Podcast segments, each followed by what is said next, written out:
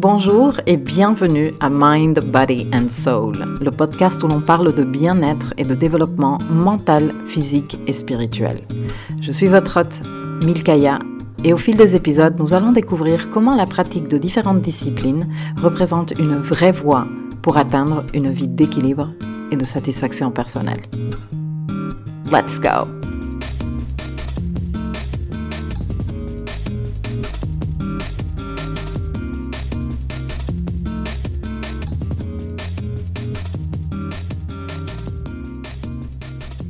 Bonjour, bonjour. J'espère que tu vas très bien. Dans l'épisode antérieur, on identifiait la dimension mentale. On a conclu que, même si elle était limitée et subjective, elle représente quand même un pilier fondamental dans la réussite de nos objectifs qu'il convient de connaître pour rendre conscientes les parties inconscientes et d'entraîner pour l'éduquer de façon à ce qu'elle représente un vrai soutien et un vrai accompagnement psychologique dans la création de la vie que chacun de nous désire. On a également conclu que la dimension mentale n'a aucune utilité de façon isolée. Elle fonctionne de façon complémentaire avec la dimension physique, corporelle. Et justement, dans ce troisième épisode, on va s'occuper de définir cette dimension. Alors on va suivre plus ou moins la même structure que dans l'épisode antérieur. On va parler d'abord de ce qu'est la dimension physique et corporelle, de à quoi elle sert, de comment la cultiver, de comment travailler avec et de ses avantages et limitations. Alors je te préviens tout de suite que au cours de cet épisode, tu vas peut-être sentir que je suis en train de parler de grandes évidences mais au vu de mon expérience personnelle et professionnelle, je peux te dire que ces évidences qui peuvent l'être pour toi ne le sont pas pour tout le monde. Et comme dans cet épisode, on est en train de définir cette dimension, j'ai décidé de ne rien omettre de façon délibérée. Alors, qu'est-ce la dimension physique ou corporelle?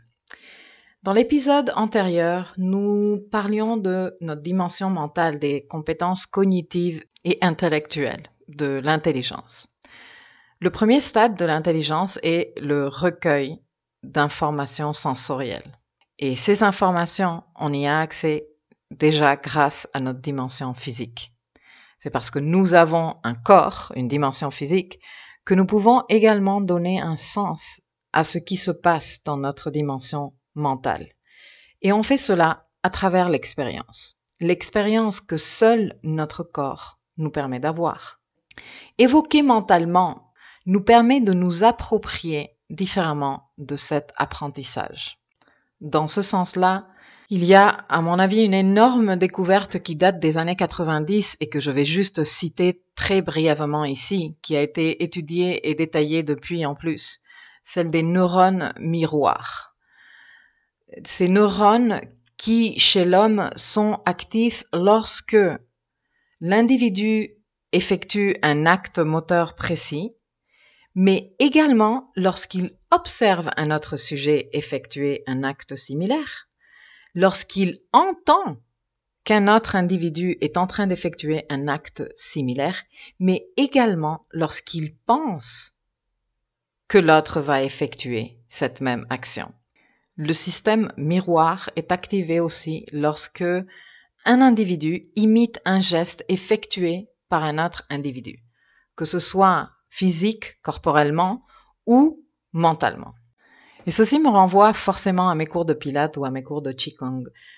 Parce que lorsque tu apprends un mouvement, un geste en pilates, la première chose que le prof te demande de faire, c'est de décomposer ce geste mentalement, de solliciter mentalement chacune des parties de ton corps. Et une fois que tu l'as construit mentalement, alors l'exécuter physique, corporellement. Et tu sais quoi? Le résultat change énormément. C'est-à-dire que quand tu n'as pas pris le temps de décomposer le geste et de, de l'évoquer mentalement, le résultat corporellement est de moindre qualité que quand tu prends le temps d'évoquer mentalement comment tu vas faire le premier geste, comment tu vas enchaîner avec le deuxième mouvement, etc., etc. Et en réfléchissant rapidement à ce que je viens de te dire, ben, en fait, je me rends compte que ceci ne fait que confirmer ce que je te disais dans l'épisode antérieur, qu'en fait, dimension mentale et corporelle travaillent ensemble. Alors, cette dimension physique et corporelle, notre biologie, notre physiologie, notre corps, nos organes, nos cellules, notre sang, nos humeurs. Mens sana, in corpore sano, dit la fameuse citation. Moi, j'irai même un peu plus loin en complétant avec corpore sano in mens sana. Ces deux dimensions ont fait partie d'innombrables débats et même de camps où les personnes se sont rangées et ont défendu leurs idées pendant des années et d'ailleurs sont toujours rangées et défendent toujours leurs idées. Des idées de moins en moins stéréotypées, ça fait du bien, mais quand même, les camps sont toujours là. Au cours des années 60, alors que les femmes, et j'ai presque honte de dire ça, tellement c'est récent dans l'histoire de l'être humain, mais bon, nous, femmes, commencions à nous trouver une place autre que la femme de ou la fille de dans cette société.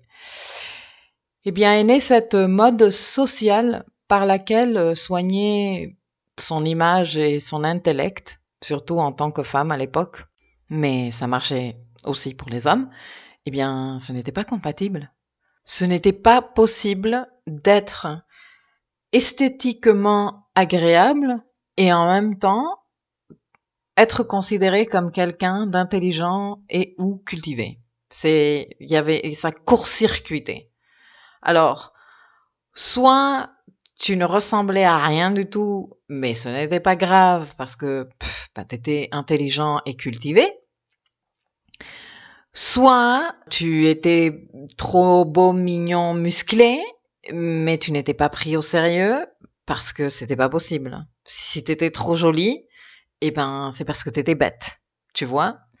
C'est là qu'est né le mythe de la blonde, que je ne commenterai pas ici. Mais voilà, cette mode s'est perpétuée pendant très longtemps. Une croyance en plus encouragée par des stéréotypes bien définis.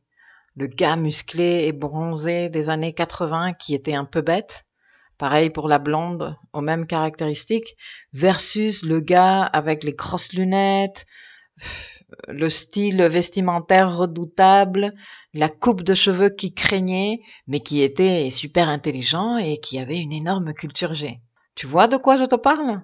Heureusement, les choses ont évolué depuis et même si dans pas mal de recoins mentaux, ces stéréotypes subsistent fortement, la vérité est que les esprits se développent, évoluent et qu'on accepte de plus en plus qu'une personne puisse s'occuper au même niveau, aussi bien de son physique, de sa dimension corporelle et physique que de sa dimension mentale.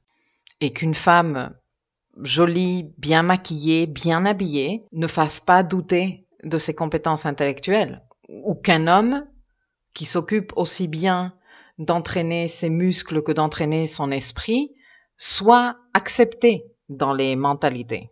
Tu vois? Bon, je m'en réjouis personnellement, même s'il reste beaucoup de boulot à faire dans ce secteur-là. Bref, revenons au sujet qui nous occupe. Donc, ces deux dimensions quelque part sont inséparables. Tu ne peux pas concevoir l'une sans l'autre. Le physique sans le mental est vide de sens, le mental sans le physique est pure théorie, donc vide de sens également. La dimension corporelle nous donne accès à l'expérimental, à l'émotionnel, qui est fortement lié aux sensations. Dans le processus d'apprentissage qui se tient au cours de, de la vie de nous tous, Ceci correspond au stade où tu mets en pratique l'info que tu as compris mentalement et tu expérimentes avec. À ce moment, l'info arrête d'être théorique. Elle commence à être expérimentale, c'est du vécu pour toi. Alors quand, suite à la lecture d'un livre sur, je ne sais pas, des techniques d'organisation, par exemple, tu décides de commencer à tester ces idées, les idées que la lecture de ce livre t'a fournies, et tu commences la mise en place de, de ton système que tu vas évaluer au fur et à mesure en fonction de comment tu l'appréhendes, de comment ça marche pour toi, et puis que tu vas adapter selon tes préférences et tes besoins que tu as identifiés dans l'expérimentation, là, tu es en train de travailler avec ta dimension physique. Ta dimension physique, alors, te sert à tester l'info, à la mettre en pratique, à observer les résultats, à vivre l'expérience pour mieux adapter tes ressources et tes outils à tes besoins et le cas échéant, c'est-à-dire si tu n'arrives pas à adapter tes ressources et tes outils à tes besoins, eh bien, pouvoir toi t'adapter aux circonstances. Je trouve que c'est énorme ce que cette dimension nous permet de faire quand même.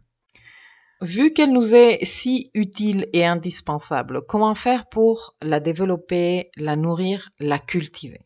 Eh bien, pour cultiver la dimension physique, il faut lui donner une alimentation, une activité physique récréative, du repos et une hygiène adaptée et adéquate.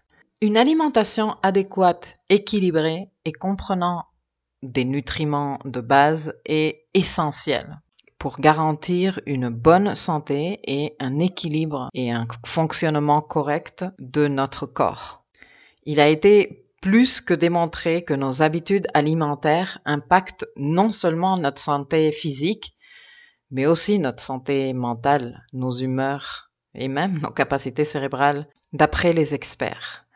Ce qui te passe par la tête dépend aussi de ce que tu mets dans ton assiette, dit un documentaire que j'ai regardé il y a un moment sur Arte qui s'appelle Bien nourrir son cerveau et que je te laisserai linker dans les notes de l'épisode parce que le documentaire en vaut vraiment la peine.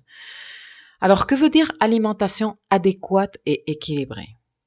Eh bien, quelle bonne question Et je suis sûre que tôt ou tard, nous en parlerons dans de futurs épisodes. Je ne ce pas encore prévu, mais bon, d'ici là, je pense que la meilleure réponse serait que quel que soit ton choix, carnivore, végétarien, vegan, paléo ou autre, parce que des options, on en trouve par milliers, que ce choix, tu le fasses en pleine conscience et en cohérence avec ton corps à toi, ton expérience à toi, ton vécu à toi, tes sensations et les résultats en toi. Pas par rapport à une mode ou par rapport à ce que dit une personne que ça marche.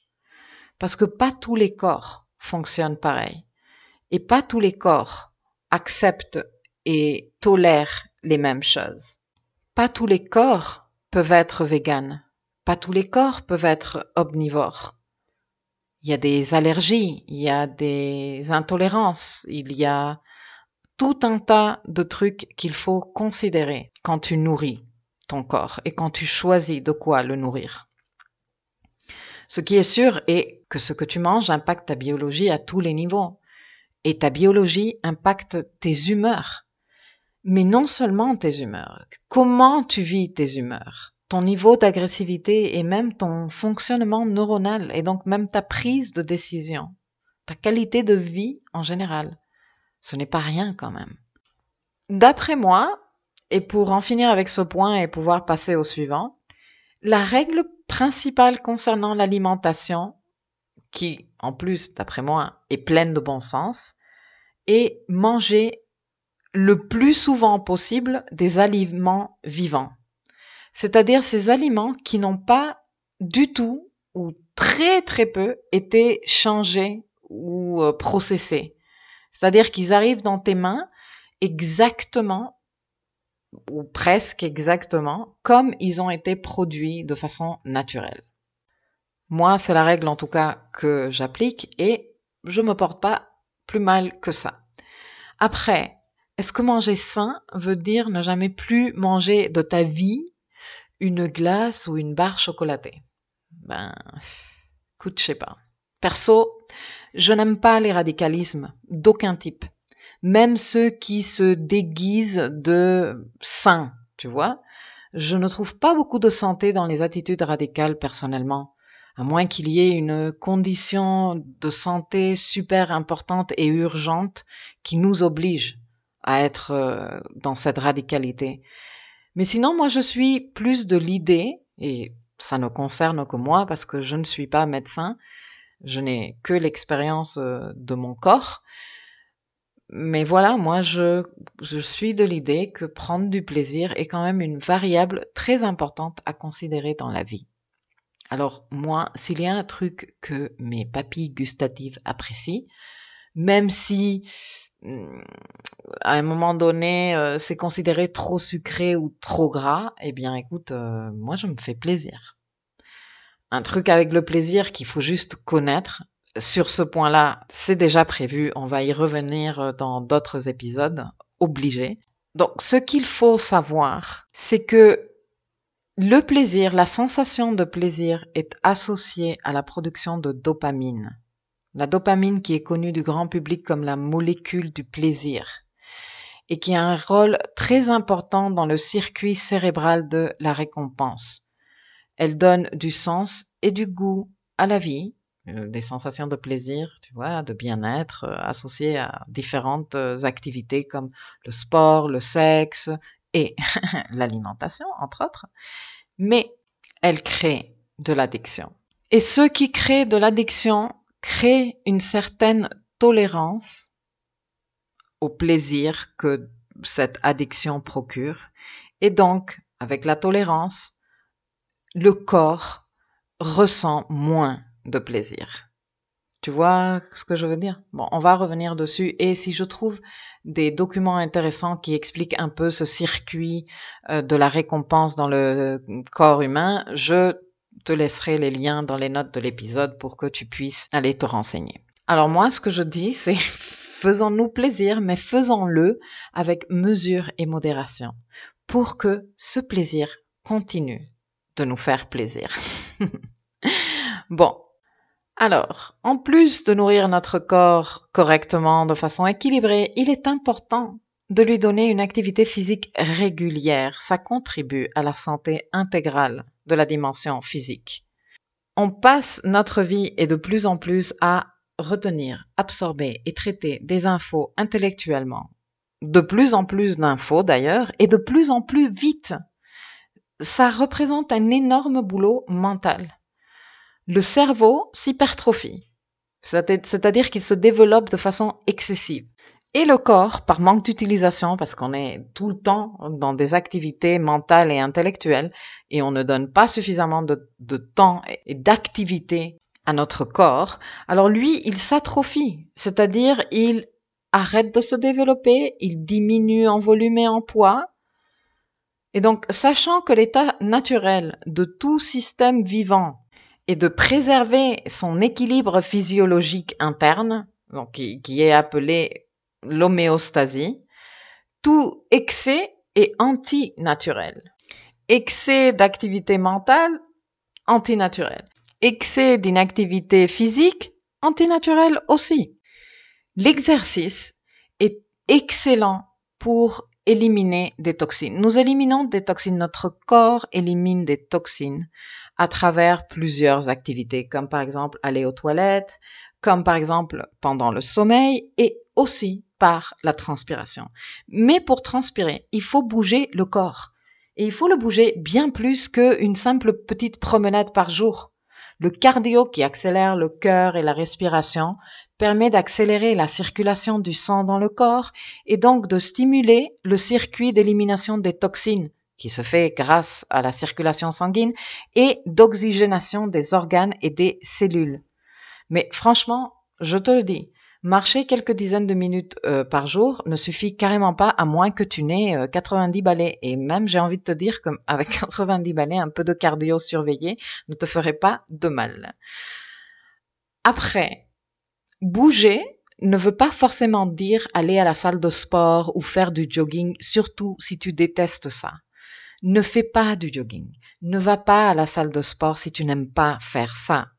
Un des principes de base lors d'une pratique euh, sportive ou d'une activité physique est qu'elle doit procurer du plaisir. Elle doit être agréable. Elle doit produire de la joie, de, de la satisfaction, tu vois. Et il y a beaucoup de façons de bouger. Je suis sûre que tu peux en trouver une qui te fasse suffisamment plaisir et qui te fasse suffisamment transpirer pour que tu aies envie de la pratiquer régulièrement et en même temps tu élimines des toxines de ton corps. Que tu te fasses du bien psychiquement parce que ça te fait plaisir et physiologiquement. On va découvrir différentes disciplines pour bouger le corps dans ce podcast. C'est totalement prévu. Ça va peut-être te donner des idées, ça va peut-être t'inspirer. Je l'espère en tout cas. On verra ça, tu me diras.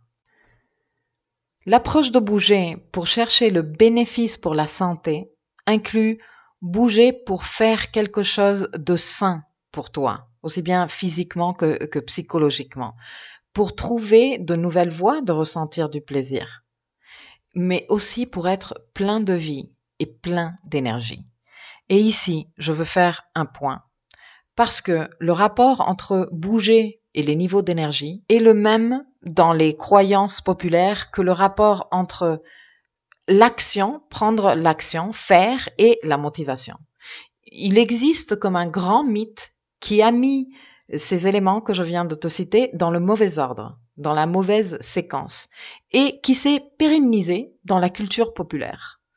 Trop souvent, on attend d'être motivé pour passer à l'action, comme on attend d'avoir de l'énergie pour bouger.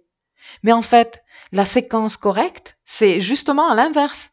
C'est en faisant qu'on trouve la motivation. Vraiment. Plus tu fais, plus tu es motivé de continuer à faire, je te le jure. Et pour le rapport bouger niveau d'énergie, c'est exactement la même chose. Plus tu bouges, plus tu ressens de l'énergie. Alors, si tu veux être motivé, fais. Et si tu veux avoir de l'énergie, bouge les fesses. Le troisième aspect à considérer dans le soin de ta dimension physique est lui donner du repos. Bien sûr que la forme la plus connue et répandue de se reposer est dormir. Et c'est super important de favoriser un rythme régulier et constant et suffisant d'heures de sommeil. Ce qui se passe dans ton corps au cours de tes heures de sommeil est d'extrême importance pour préserver la santé de ton corps. Et ce sera d'ailleurs le sujet d'un autre épisode de ce podcast. Pendant le sommeil, le corps effectue une multitude de processus qui servent à détoxifier et entretenir les différents systèmes qui le conforment.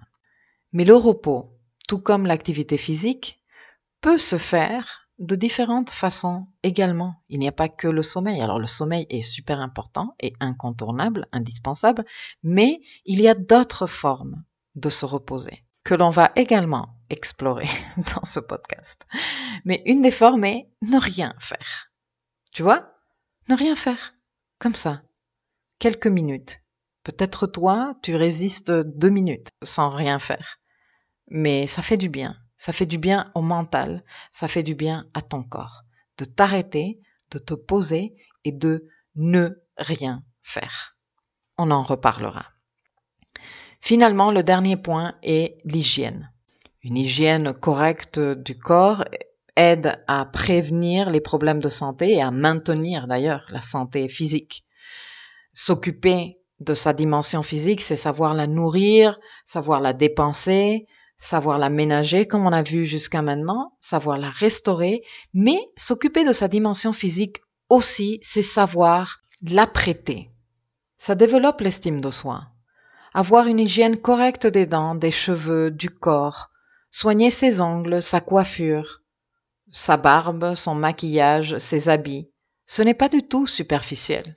Il faut arrêter maintenant avec ces idées rétrogrades. Soigner son image et son hygiène corporelle, ça fait aussi partie de s'occuper de soi et ça fait énormément de bien au moral. C'est une façon de se démontrer du respect à soi-même. Très bien. Alors maintenant qu'on a correctement nourri notre corps, qu'on l'a laissé se reposer et se restaurer, qu'on lui a donné suffisamment d'activité physique pour qu'il se détoxifie et qu'il ressente du plaisir et qu'on lui a donné une hygiène correcte et qu'on a pris soin de lui, comment travailler avec? Comment l'utiliser à notre avantage? Eh bien, la façon la plus facile et la plus efficace est celle de créer des routines et s'y tenir. Manger, dormir, se lever à des heures régulières est vraiment super important pour obtenir le meilleur de sa dimension physique. Notre corps adore les routines parce que ça l'aide à s'ordonner, ça l'aide à mettre en place les différents processus.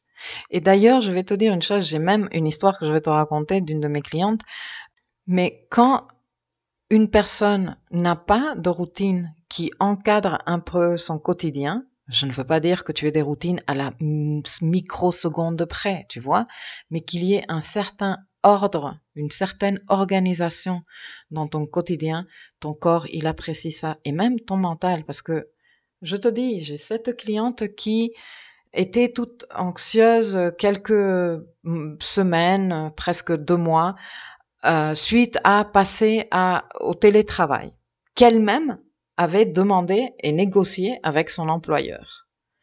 Elle me disait, elle se sentait mm, anxieuse, elle pensait qu'en fait, euh, elle vivait très mal euh, le fait d'être euh, loin de, de, ses collègues de travail et même si elle avait une vie sociale assez importante, elle de son côté, dans sa vie privée, et elle disait que peut-être c'était ça, qu'elle accusait le coup de ne pas voir ses collègues au travail, de ne pas avoir ce contact social. Mais en fait, en analysant la situation plus dans le détail, on s'est rendu compte qu'elle n'a pas su vraiment gérer cette transition entre une situation professionnelle et, quotidienne très encadrée parce que bah, tu vas au bureau entre 8h30 du matin et enfin voilà, chacun ses horaires, et passer de cela à je suis chez moi, je m'organise comme je veux et je fais un peu freestyle au début, eh bien ça, ça a créé une énorme désorganisation, même psychiquement chez elle, ce qui lui a provoqué énormément d'anxiété. Elle n'a pas su créer une routine et s'y tenir. Elle travaillait très souvent en pyjama. Tu vois, elle s'était fait un chignon, elle se débarbouillait, euh, se brossait les dents le matin, prenait son petit déj et hop, elle était devant son ordi. Elle ne mangeait plus à 16 heures. Elle ne mangeait plus correctement d'ailleurs du moment où elle a compris ça et qu'elle a commencé à s'ordonner, qu'elle s'est créé un emploi du temps, qu'elle a respecté cet emploi du temps, qu'elle se préparait pour commencer à travailler, tu vois, elle prenait sa douche comme si elle allait partir euh, au bureau. Elle prenait sa douche, elle s'habillait, elle enlevait son pyjama, elle s'apprêtait, elle se peignait, elle se maquillait un coup, un petit coup. Dès qu'elle a créé cette routine et qu'elle s'est ordonnée, son anxiété, s'est calmée jusqu'à disparaître.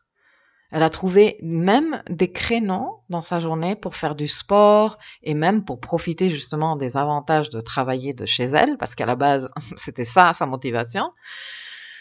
Et là, elle arrive à se bloquer même des matinées pour faire euh, des trucs euh, qui lui font énormément plaisir. Et cela n'entrave aucunement sa performance professionnelle.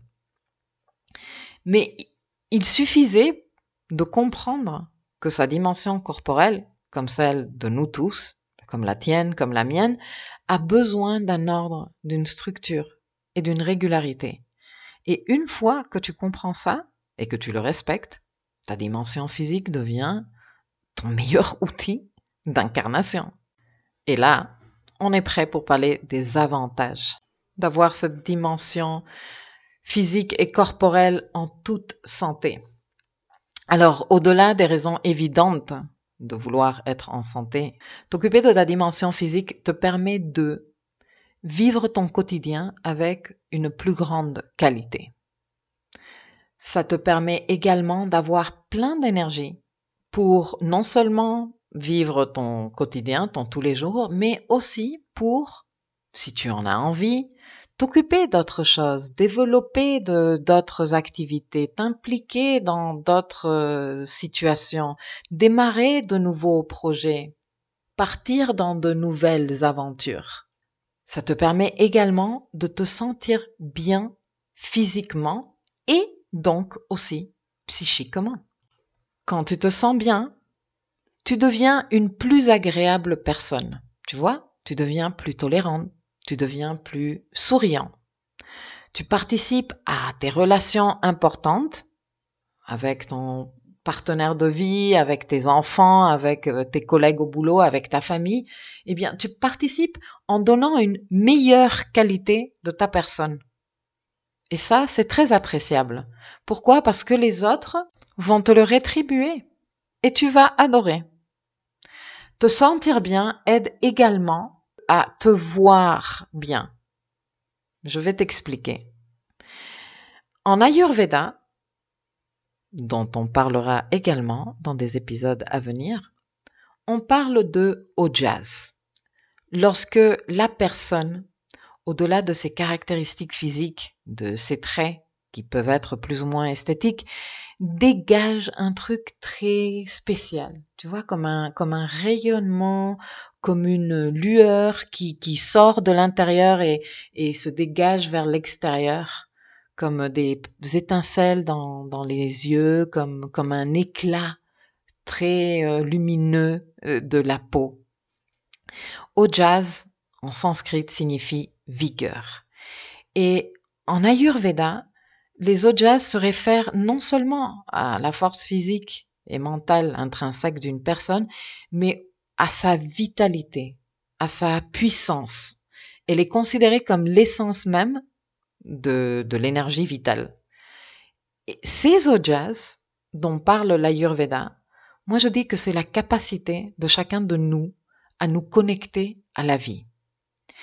Et quand tu prends soin de ta dimension physique, quand tu t'occupes d'elle, quand tu la nourris correctement, quand tu lui donnes les routines de repos, de récréation, de, plaisir dont elle a besoin, ce que tu es en train de faire, même si ça paraît une évidence, et quand je vais te le dire, tu vas me dire, bah, bien sûr. Mais bon, si ça se trouve, tu n'y avais pas pensé avant.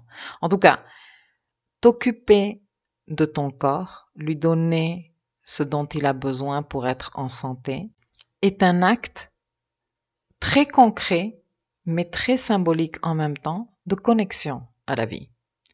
Et quand tu es connecté à la vie, tu ne peux qu'être en bonne santé et rayonner des ojas, comme on dit en Ayurveda, de partout. Les partager avec tout ton entourage. Et en faisant ça, vivre ta vie avec une plus grande plénitude. Tu vois? Alors bon, cette dimension physique, elle a aussi ses limitations. S'occuper uniquement de sa dimension physique nous limite dans notre apprentissage de la vie. La dimension mentale, on en parlait dans l'épisode antérieur, nous aide à comprendre, à recevoir l'info, à la traiter. La partie physique nous sert à mettre en pratique, à expérimenter. Mais il y a encore une dimension, une dimension encore plus grande, dimension plus vaste. C'est la dimension qui donne un sens à notre vie. C'est la dimension spirituelle. Et de cette dimension-là, on parlera dans le prochain épisode. D'ici là, prends bien soin de toi. À jeudi prochain.